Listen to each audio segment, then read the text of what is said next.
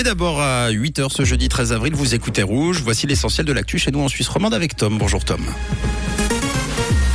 Bonjour Mathieu, bonjour à tous. Au sommaire de l'actualité, les adolescentes de plus en plus prises en charge pour des traitements psychiatriques, des manœuvres de l'OTAN pourraient condamner une partie de l'espace aérien suisse et le retour à un temps sec annoncé pour aujourd'hui. Les prises en charge psychiatriques des adolescentes sont en constante augmentation. Les dépenses liées à des traitements psychiatriques chez les filles de 11 à 18 ans n'ont fait qu'augmenter depuis 2010. Désormais, elles représentent 20% des dépenses selon Santé Suisse.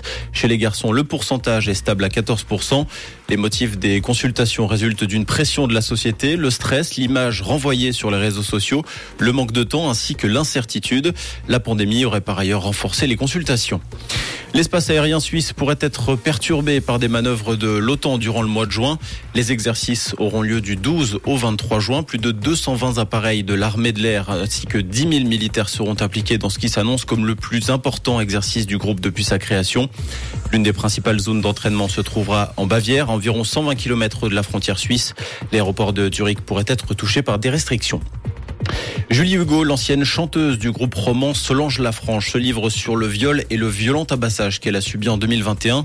Dans son témoignage, la fribourgeoise pointe un lourd processus judiciaire. J'ai eu l'impression d'être violée une seconde fois par la procédure, raconte-t-elle dans le Blick.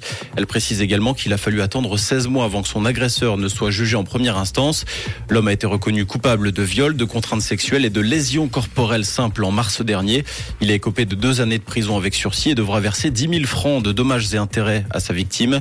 La justice a refusé de prononcer des mesures d'éloignement demandées à plusieurs reprises. Les secours ont dû intervenir mardi soir dans le secteur des Diablerets pour venir en aide à des randonneurs en difficulté. Deux hélicoptères de la Rega ainsi que 12 sauveteurs du club alpin suisse ont été mobilisés pour récupérer trois personnes épuisées, surprises par des fortes chutes de neige. Les victimes ont été secourues difficilement vers 22 heures au niveau du col du Voré. L'une d'elles a dû être héliportée à l'hôpital de Sion pour traiter d'engelure et d'une hypothermie. Au Yémen, un échange exceptionnel de prisonniers concernant des centaines de détenus de la guerre civile doit débuter dans un contexte d'espoir de paix avec l'Arabie saoudite. Ces dernières semaines, les rebelles outils chiites ont déclaré être ouverts à mettre fin au conflit avec l'Arabie saoudite sunnite. Un conflit qui dure depuis huit années.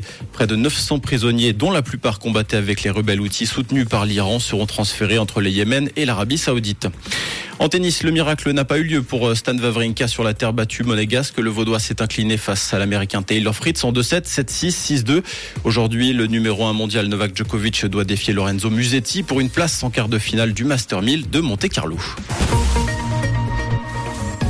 Et pour ce matin, des nuages et du soleil, c'est ce que nous annonce Météo Suisse avec à peine 1 degré à Noirègle et à Feurier, et puis 5 degrés à Chichon et à Bavois, avec un temps plutôt instable hein, pour la mi-journée, de la pluie, des rafales de vent possibles pour ce jeudi, et des températures qui ne cessent de baisser aujourd'hui. Une très belle journée à l'écoute de Rouge. C'était la météo, c'est Rouge.